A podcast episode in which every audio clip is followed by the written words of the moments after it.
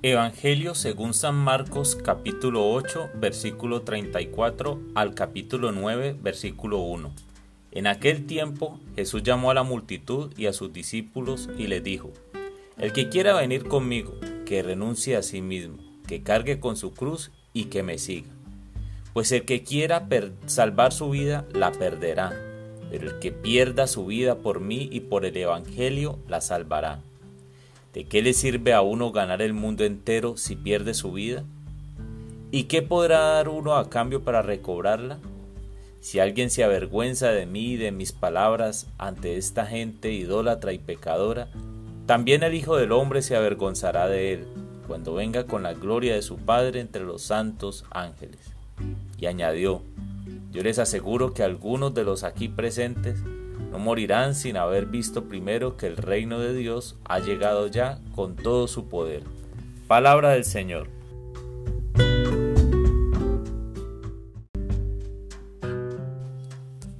Hola mis amigos.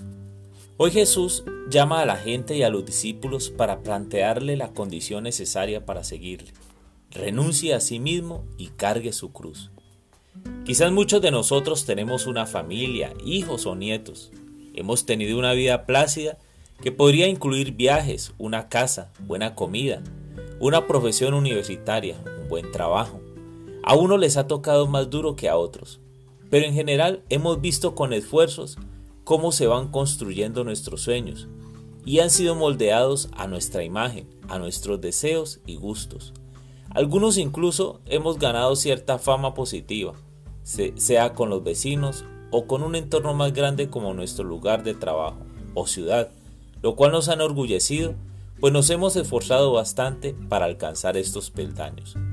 Otros están empezando sus vidas y están empezando a soñar, están ansiosos por construir lo que han deseado, como dice el dicho, por comerse el mundo.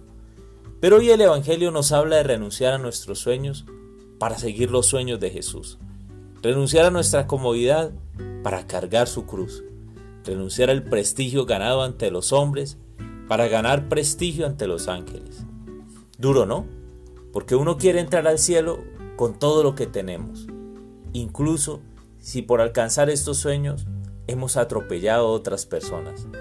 Entonces, debemos revisar qué entregar para seguirle, para subir un peldaño más en busca de Jesús, en busca de la felicidad. ¿Qué estamos dispuestos entonces a hacer? Seguramente hay raíces profundas y va a doler.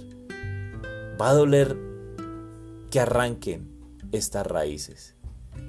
Pero esto nos pide Jesús en pos de estar con Él.